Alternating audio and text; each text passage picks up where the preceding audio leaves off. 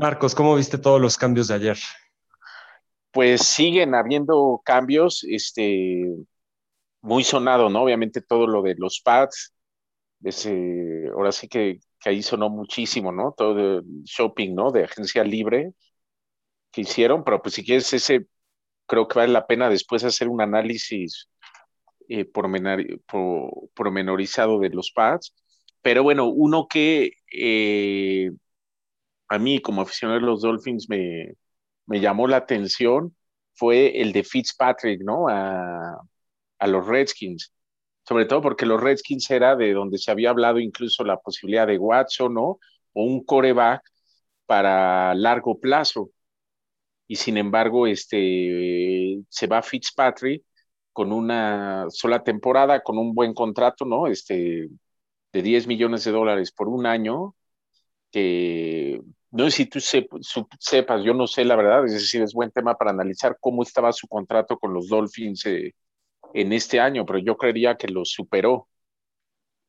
Sí, sí, él estaba como en 3 millones, pero, pero aún así, contrato para coreback titular. Bueno, es que Fitzpatrick en, en, Miami no iba a ser titular. O sea, él, él era nada más para, para darle a Tua, pero al final él, él, acabó siendo, en pedazos de la temporada, acabó, acabó siendo titular. Ahora, 10 millones de dólares para coreback titular es muy barato. O sea, más o menos los titulares están por ahí de 20.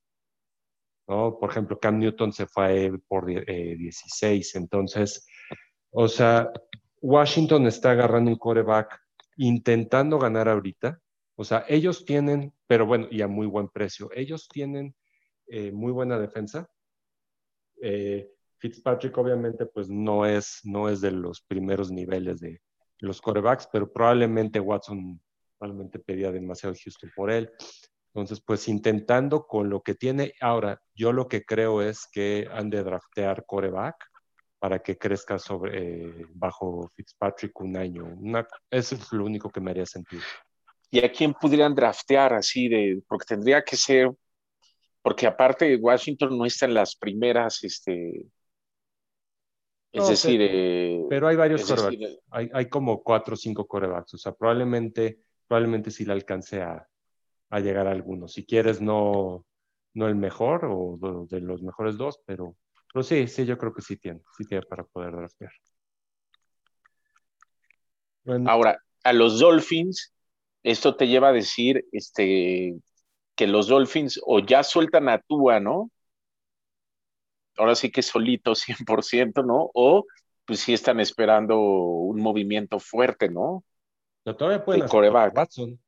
Exacto, esa es a lo que voy. Es decir, porque si eh, dejaran a Tua, pues obviamente, pues a lo mejor tendría sentido todavía ahí exprimir un poquito más a Fitzpatrick. O te tendrías que traer a, Dalton, ¿no? El, de toda la vida de Cincinnati, pero es, es, la misma dinámica que ya tenías con Fitzpatrick, lo hubieras dejado.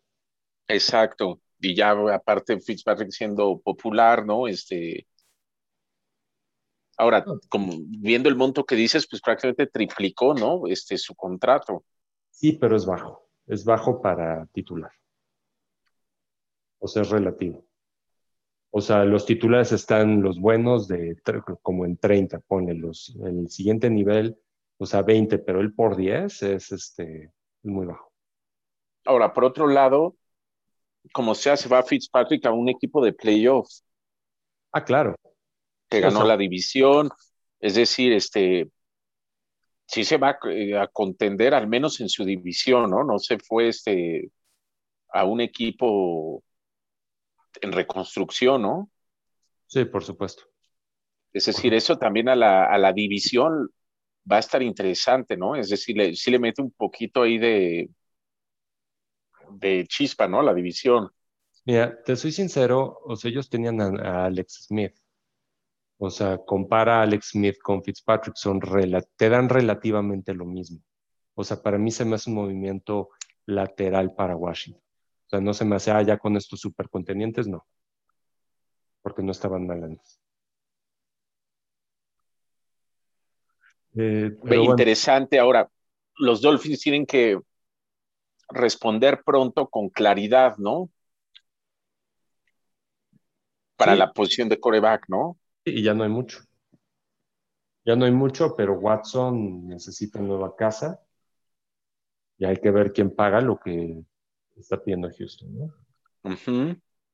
Bueno, en otros temas, eh, eh, James Winston, ¿no? El que él estuvo en Tampa eh, este año en Santos, firma otra vez con Santos. Está bastante interesante ver, ya que se retiró Breeze, va a haber competencia entre él y Tyson Hill. Winston es una, bueno, bueno, en su tiempo en Tampa era una máquina de intercepciones, pero él, es, él fue en su momento primera global. Entonces vamos a ver ya con las llaves del carro. Bueno, todavía no tiene las llaves, pero, pero al menos va, no podía competir jamás con Breeze. Ya que no está Breeze, vamos a ver si ya le dan chance. Eh, ¿No? Sí, y, yo creo que la historia ayer fueron los Pats. ¿Quieres que comentemos de los Pats? Pues si quieres rápido, aunque creo que los Pats amerita un, o hacemos un podcast específico. Pero si quieres, coméntalo rápido, cerramos y nos echamos de luego otro para hablar de los. No, hacemos otro, hacemos otro, hacemos otro de, los Pats. No, pero bueno, si quieres para cerrar nada más, que, ¿cuál se te hizo el movimiento más este? A ver, este, otro movimiento muy, muy interesante, el centro titular de Green Bay se va a, los Chargers, eh, Pouncy se, se había retirado del centro de los Chargers, entonces necesitaban centro y pues ya, este, ya tienen de bastante, bastante buena, Lindsay, bastante buena calidad. De hecho, es Pro Bowl. Entonces hay que ver ahora qué, qué le van a poner para proteger a, a Rodgers. Entonces es un movimiento importante en Green Bay que ya, ya no tienes una de las piezas clave. Vale, pues hablamos, eh, hablamos eh, para platicar de los pads, ¿te parece? Claro que sí. Bueno, este, amigos del podcast, esperemos este, este análisis de coreback les haya gustado. Abrazo. Abrazo.